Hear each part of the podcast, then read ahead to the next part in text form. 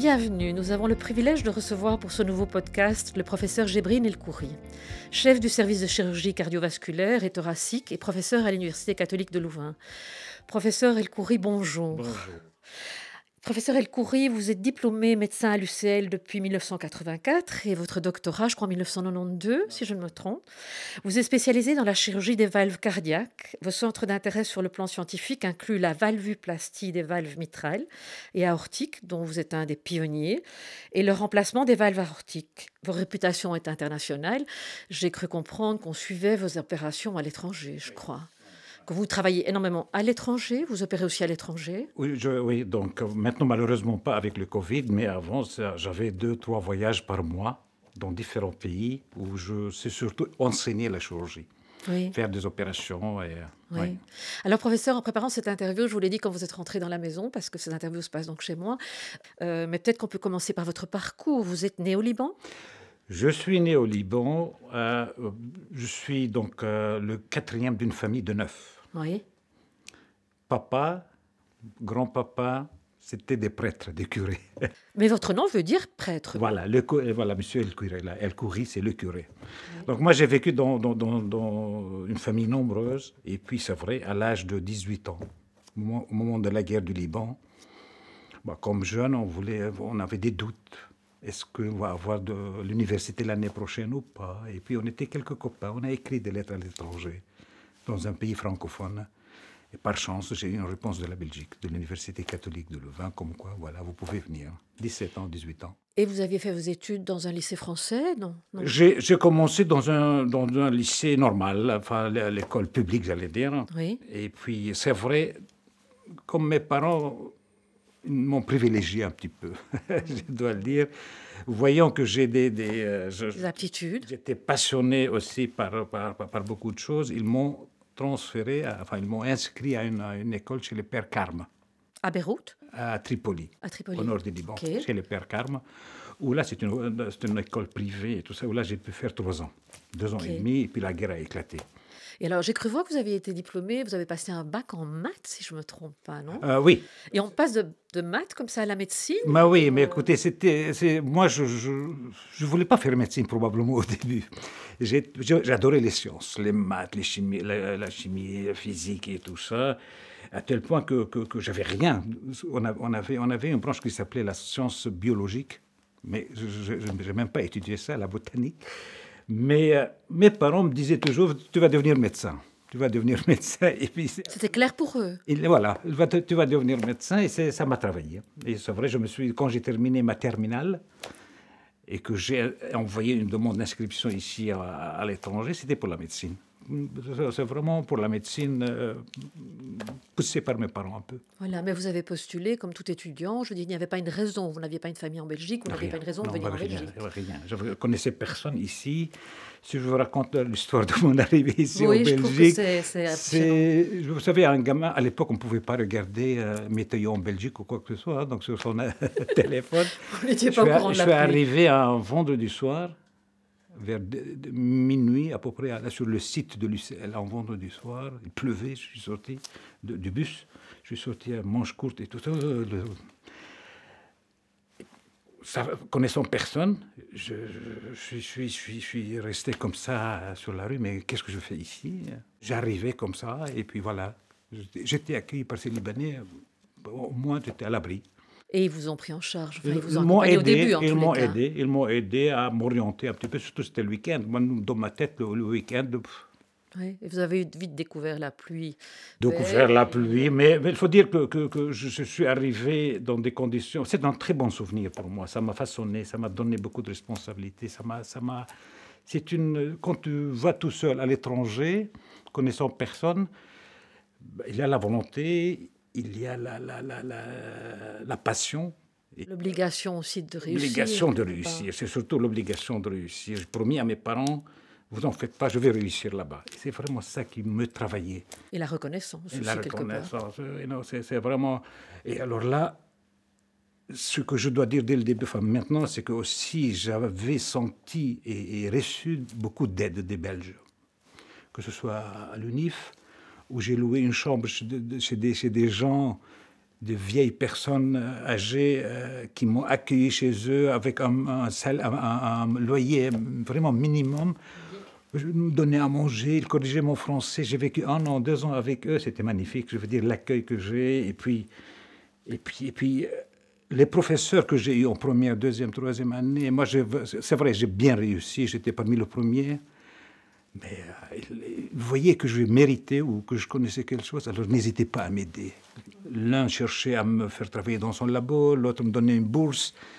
Et voilà, donc, et puis j'ai dû travailler pour avoir comme étudiant la première année. Enfin, c'est une période où moi, ça m'a façonné. Je la raconte souvent à mes enfants. Vous voyez comment je suis arrivé ici et comment on peut arriver après. Euh, oui.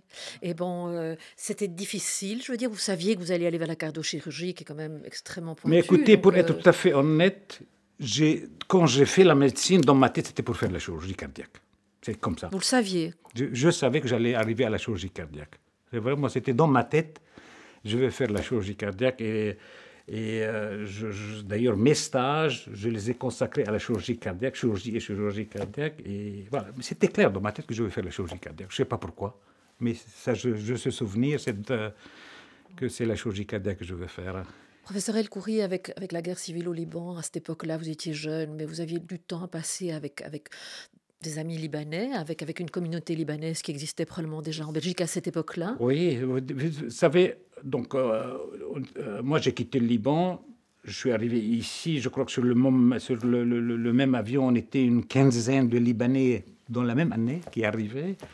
À l'époque, dans les années 75, 77, c'était une petite communauté libanaise. Il n'y avait que des étudiants, presque que des étudiants ici. Et avec la guerre, les deux, trois premières années, donc de 76, si vous voulez, ou 75 jusqu'à 80, il y a eu une explosion du nombre d'étudiants libanais ici. Et c'est vrai, malheureusement, à l'époque, on était un petit peu libanais chrétiens, libanais musulmans, un petit peu séparés. Moi, j'étais, j'étais un petit peu au-dessus de ça, j'allais de le dire, je, parce que je suis d'une région où on vivait vraiment en paix chrétien musulman. Dans chez moi, moi, je voyais les gens qui faisaient la prière. C'était une maison de curé. Je voyais des musulmans faire leur prière chez nous à la maison. Donc, j'avais pas ces frictions, il y avait une, il y avait une harmonie, j'allais dire, entre les communautés, en tout cas dans les régions mixtes. Et donc ici, moi, ça ne me disait pas grand-chose musulman chrétien à l'époque, mais c'est vrai, je suis chrétien, je suis fier de l'être, mais je veux dire, c'est...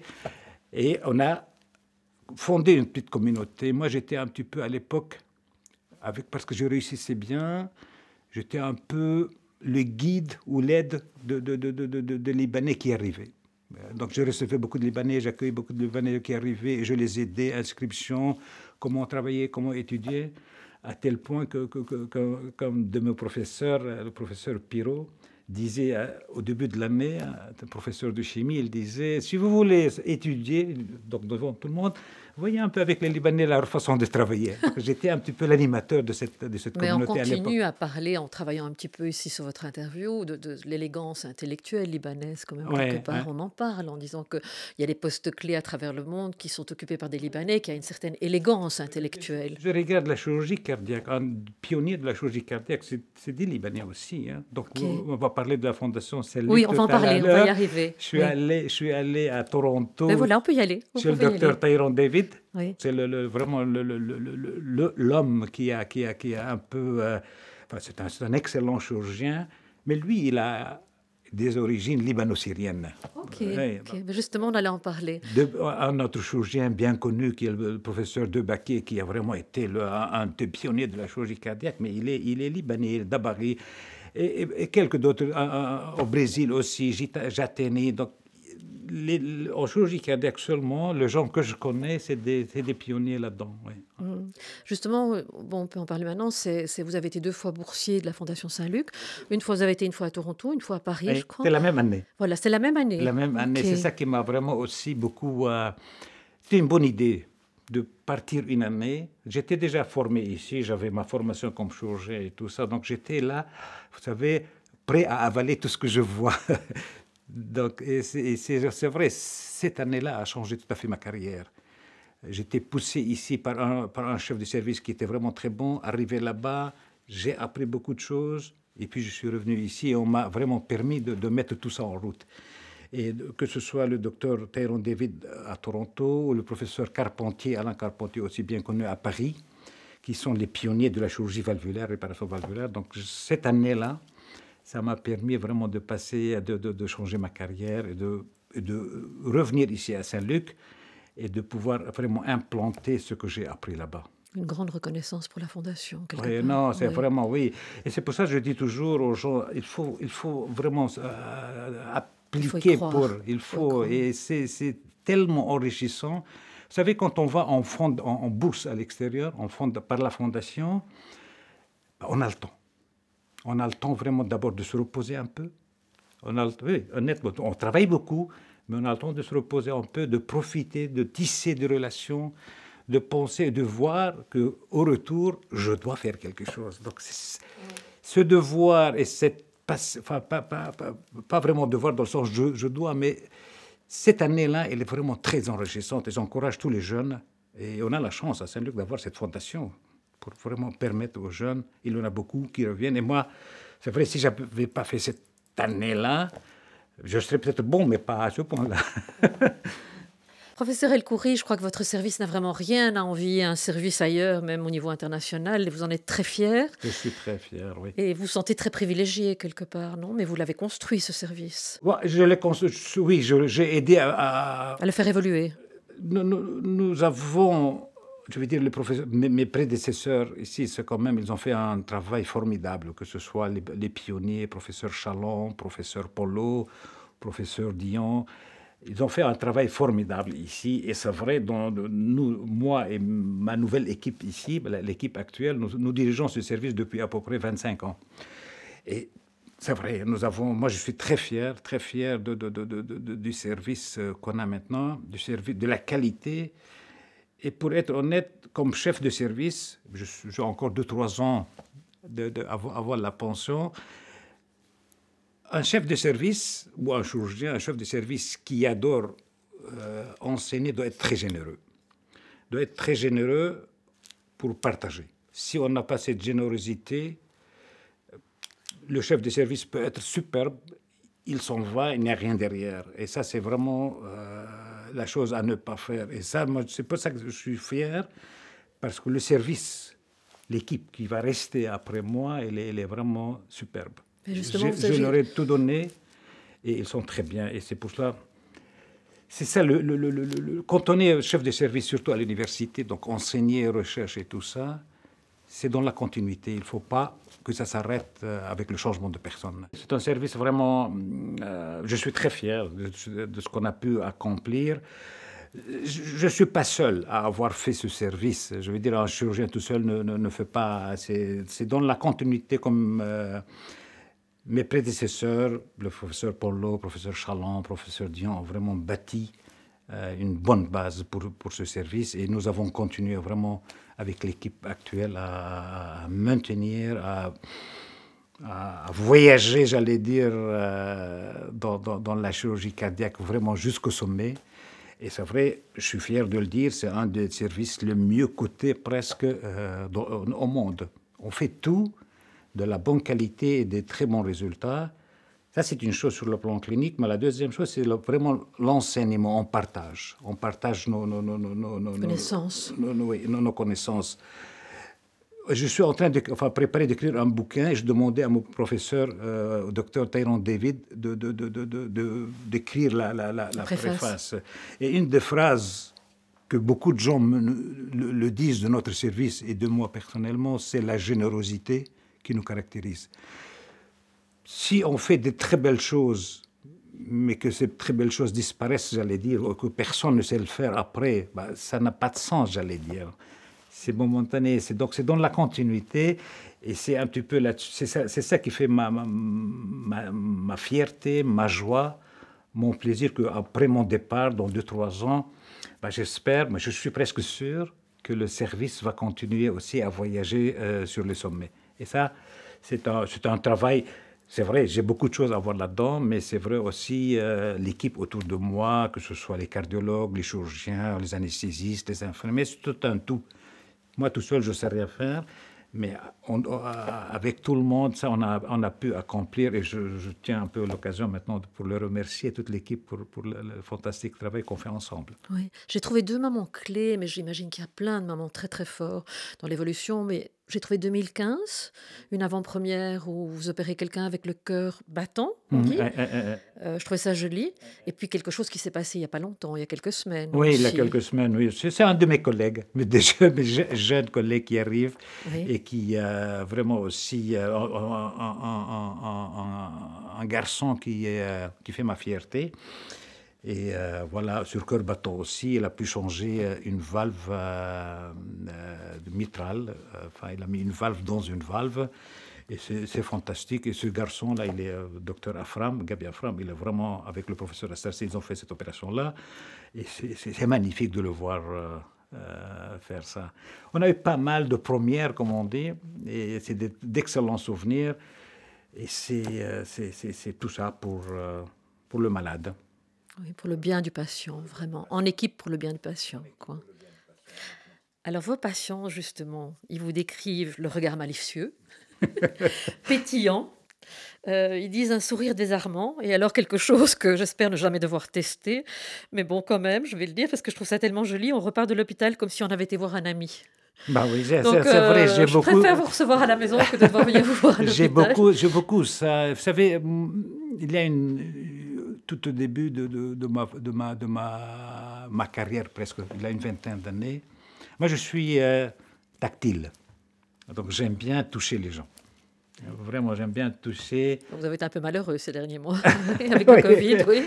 Et non, mais c'est- les malades qui m'ont appris ça. Oui, oui. Donc moi, je me rappelle du- du- d'une dame que j'ai que j'ai j'ai opérée, tout s'est très bien passé. Et puis elle, je la vois le lendemain ou le lendemain ou la consultation après. Et puis je lui parle puis elle me dit, docteur, je veux, vous le dire, mais c'est vrai, l'opération est magnifique et tout ça, mais vous avez touché mes orteils, vous avez touché mon, ma, joue et ça, j'oublie pas. Ça m'a tellement calmé, tellement enlevé mon anxiété. Le petit geste que je lui ai fait comme ça sur... euh, c'est vrai, et beaucoup de gens me disent ça, c'est... Peut-être les- peut-être la- la- la- la- les- le Libanais, le Méditerranéen, je sais pas, mais Oui, mais Tessa Schmidburg, qui dirige la Fondation Saint-Luc, euh, m'a appelé tout à l'heure pour me souhaiter voilà, un bon moment avec vous. Elle était très, euh, elle serait bienvenue. Elle serait d'ailleurs bien toutes venues, toutes les femmes de la Fondation Saint-Luc, toute l'équipe. Euh, et elle, elle m'a dit, Ah, mais tu vas voir, c'est un merveilleux sang méditerranéen. Ouais, ouais, Euh, je suis. et bon, alors il y a quelque chose, c'est que quand vous parlez de vos patients, vous parlez de votre équipe, il y a beaucoup de merveilles. Vous parlez beaucoup de merveilleux.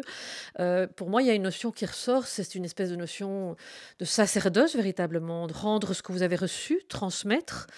Euh, je pense que vous êtes quand même très engagé dans la communauté libanaise aujourd'hui. Euh, vous m'avez dit sur le plan religieux. Oui, oui. Donc nous, nous avons, je veux dire, j'ai participé à la fondation de notre paroisse ici. On a une paroisse orient, enfin libanaise. Elle, elle est maronite, mais enfin c'est pour les chrétiens d'Orient ou les chrétiens du Liban.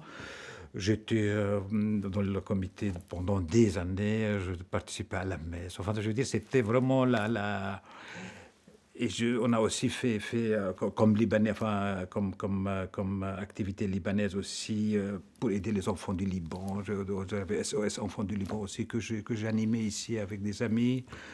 Vous avez organisé des marches dans la forêt, je crois aussi. Oui, des des marches de la forêt et tout ça, pour aider. Enfin, c'est- c'est- moi, je suis engagé. Et, et- et ce, qui me fait, ce qui me plaît aussi, c'est que je vois que ma famille aussi est engagée, ma propre famille. Votre épouse qui est belge, pourtant. Elle, elle est belge, oui, mais, qui elle, se elle très adore concernée. le Liban. Moi, j'ai, vous savez, depuis toujours, un mois par, ou trois semaines à un mois en été, on le passe en famille. Et en famille au Liban, dans ma famille, c'est jamais tout seul. hein.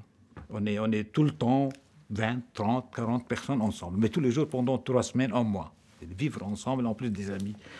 Et ils ont capté, ils, ont- ils ont- ils vivent ça, mes, enfants, ma femme, euh, voilà. Donc c'est pour ça La fête, quelque part aussi. Les retrouvailles, la fête, euh, la chaleur humaine tout le temps ensemble, Oui. et en plus avec des amis. et la solidarité, quelque part ah, aussi. ah oui, oui, solidarité. oui, oui, c'est- c'est- je suis très engagé sur ce plan-là. Oui. On va aider le Liban, aider surtout dans des conditions, di- euh, sur des conditions maintenant, conditions Oui. très difficiles. On essaye. Oui. Alors, bon, j'ai passé un très bon moment ce matin parce que j'ai replongé dans Khalil Gibran, le poète libanais. Vous m'avez dit qu'il avait vécu à 200 mètres à moment d'une maison que vous avez Oui, occupée à oui, oui, moi, je- oui. Pendant la guerre, on a dû quitter ma, ma- ma maison originale enfin mon, village, pour aller dans ce village qui était une région purement chrétienne, dans les montagnes. Et ça, c'était la maison, la, ville de, de, de, de, Khalil Gibran. sa maison était quoi À 200 mètres de la mienne. Très, très belle région. très belle région, oui. C'est vraiment le plateau, ce qu'on appelle la, de la Kadisha, la vallée de la Kadisha. Kadisha, c'est un mot araméen, la langue du Christ. Mhm. Kadisha veut dire sainte. Et on appelle la vallée sainte. La vallée sainte parce que tous les l'église maronite a vécu là-bas, a été resté, vous savez, au, cours des siècles, il a eu pas mal avec euh, euh, pas mal de soucis. Les chrétiens dans le coin là-bas et les chrétiens du Liban ont vécu dans, sur cette vallée-là, dans cette vallée-là. On voit toujours maintenant des couvents, des, des grottes et tout ça. C'est une très belle, très très très belle région et j'adore marcher là-dedans. Alors il y a une phrase de Khalil Gibran sur le cœur que j'ai reprise, je me suis permis d'en prendre une. Extrait de son cœur pour le refondre ensemble, compassion, respect, besoin, patience, regret, surprise et pardon. Créer cet atome qu'on parle amour. Alors je voudrais terminer cette interview en parlant cœur, bien entendu, mais en parlant cœur-amour. Alors on sent un énorme amour pour la famille. Euh, il y a l'amour de la nature, que vous partagez d'ailleurs avec votre famille, avec votre épouse l'amour de la marche nordique, justement, euh, est-ce que, est que ces balades en forêt, ces moments en famille vous permettent vraiment de vous ressourcer, de vous renourrir par rapport au stress du travail? Oui, c'est vraiment, vous avez tout à fait raison. Je veux dire, moi, il y a cet aspect amour, il y a cet aspect vraiment fondre un peu dans la nature. Mais je vais vous avouer que pendant ces marches, il y a beaucoup de techniques chirurgicales que j'ai pu étudier, inventer et tout ça. Donc je pars tout seul. Le samedi, par exemple, je pars tout seul. Euh, pardon, je marche une heure, deux heures, trois heures parfois. Et combien de fois j'ai pas fait des conférences dans ma tête où j'ai revu un peu quelques. J'ai l'impression, enfin, la certitude que j'ai presque inventé quelques techniques avec cette marche-là. C'est comme une sorte de méditation quand je marche. une sorte de méditation, mais à la fois qui vous permet de revoir, euh, les gestes en salle d'up. Combien de fois j'ai pas préparé une conférence en marchant Et puis voilà, non, c'est vrai, c'est un moment maintenant, je la prends un petit peu aussi pour me relâcher un peu entre deux opérations un peu difficiles. Il paraît que vous marchez dans les couloirs de Saint-Luc de temps en temps et dans les abords de Saint-Luc. Vous êtes connu pour ça. Oui, je marche dans les couloirs, je sors. Je vais même parfois entre deux opérations. Je dans les champs derrière Oui, dans les champs derrière, je marche euh, une heure, une demi-heure, euh, mais j'aime bien marcher. Pour terminer, qu'est-ce que vous leur diriez à ces élèves? Si vous deviez vous tourner vers l'avenir, vers, vers, vers, vers une... vous avez dit que vous n'étiez pas inquiet pour votre service, mais bon. J'essaie toujours vraiment de, que, cet esprit d'amour, de, partage, de générosité surtout, de générosité.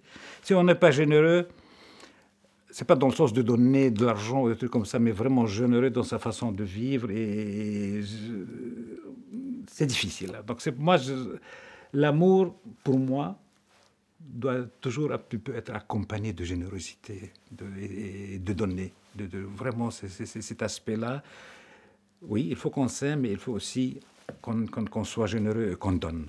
Qu'on donne. Il ne faut pas toujours recevoir, il faut, donner. Et cet aspect-là que je dis toujours à, mes jeunes chirurgiens, quand j'opère, quand j'opère, j'expose, je vois tout. J'expose la valve, on parlait de valve, je fais en sorte que tous les gens qui sont en salle d'opération puissent voir ce que je fais. Je ne suis pas un chirurgien qui veut faire ça soi-même dans sa bulle. Donc j'aime bien partager, j'aime bien donner et que les visiteurs qui sont chez moi les, les, là, puissent vraiment et participer et voir et sortir à la fin de l'opération, dire Ouf, j'ai bien vu quelque chose et j'ai senti. Et c'est vrai, les, les, les, gens qui m'envoient des lettres, les fellows et tout ça, insistent sur ça, sur cet aspect de partage. De partage, de donner. J'ai une vidéothèque dans mon bureau. J'ai vraiment je filme toutes les opérations. Et il y a tout, le temps des gens de chez moi donc qui visitent et qui prennent ces photos, ces vidéos pour qu'ils eux-mêmes le regardent. Et combien de fois dans ces congrès-là, les gens disent Ah, je regardais la vidéo de telle, je regardais telle vidéo, je regardais telle vidéo. Donc, on, reprend un petit peu par ce qu'on a fait dès, le début. Un chef de service ou un chirurgien, il doit essayer de donner ce qu'il enfin, il doit donner, il doit être généreux. pour que ça a un sens quand même, notre... notre, notre c'est pas un métier, comme vous dites, c'est un sacerdoce. C'est comme ça que je le vis. Voilà. Professeur El Khoury, merci pour cette générosité en tous les cas et pour ce magnifique moment de partage. C'est précieux. Voilà, merci. Merci beaucoup. Merci. C'était Brigitte Hulens pour Behind the Mask. Je me réjouis de vous retrouver prochainement à la rencontre de nouvelles voix des cliniques universitaires Saint-Luc.